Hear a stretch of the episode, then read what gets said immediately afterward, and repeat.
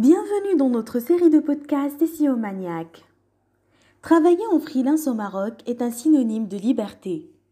Mais avant de nous lancer, il est important de savoir si travailler en freelance est fait pour nous ou pas. Découvrirons ensemble qu'est-ce qu'un freelance et quels sont les avantages à être un freelanceur. C'est parti Le terme freelance est un anglicisme très pratique qui ne fait que désigner une réalité universelle le travailleur indépendant. C'est une personne qui travaille à son propre compte pour différents clients. Il se distingue du salarié par le fait qu'il n'existe aucun lien de subordination entre lui et la société cliente. En effet, le principe du travailleur indépendant est de travailler librement pour différentes sociétés ou clients. Cela veut dire offrir ses propres services ou vendre des marchandises à des particuliers ou à des entreprises.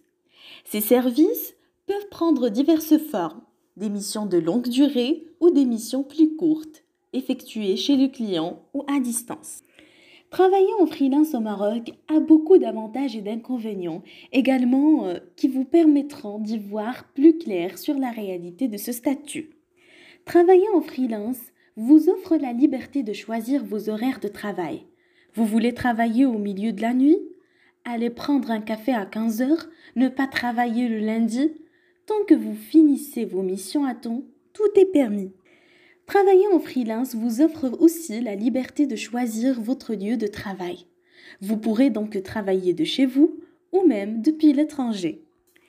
Bonne nouvelle Plus de boss pour vous forcer à travailler sur quelque chose qui ne vous intéresse pas ou avec un client que vous n'aimez pas, car votre chef c'est vous-même. Si vous voulez éviter la routine, vous pouvez aussi décider de travailler sur plusieurs projets différents.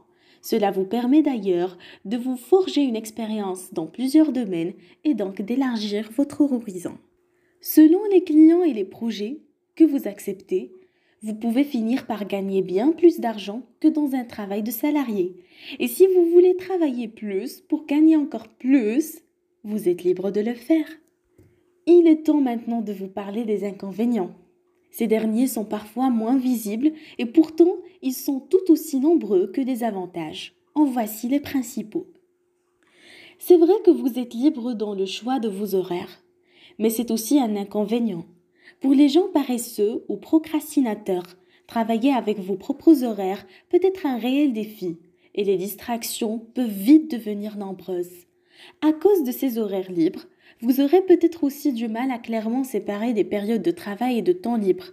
Or, pour garder le contrôle, il faudra trouver le bon équilibre entre les deux. Travailler en freelance, c'est découvrir le monde complexe et mystérieux de l'administration. Eh oui, c'est aussi devoir gérer vos propres comptes, créer vos propres factures, consacrer le montant de votre pension et faire plein d'autres tâches qui sont souvent invisibles aux yeux d'un salarié. Nous avons parlé tout à l'heure des clients. Alors, mesdames et messieurs, préparez-vous. Ces derniers ne sont pas toujours géniaux. Entre les clients qui veulent vous payer de quoi vous acheter seulement du pain, ou vous payez l'équivalent d'un café pour un travail de deux semaines, et ceux qui vous rendront la tâche bien plus difficile qu'elle n'était censée l'être.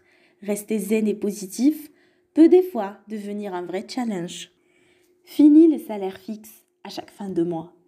Un freelance n'est pas payé quand il prend des vacances ou simplement quand il n'a pas de clients.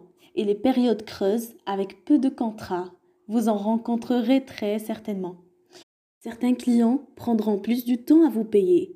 Il vous faudra donc leur envoyer des rappels et bien tenir tes comptes pour vérifier que toutes les missions ont été rémunérées.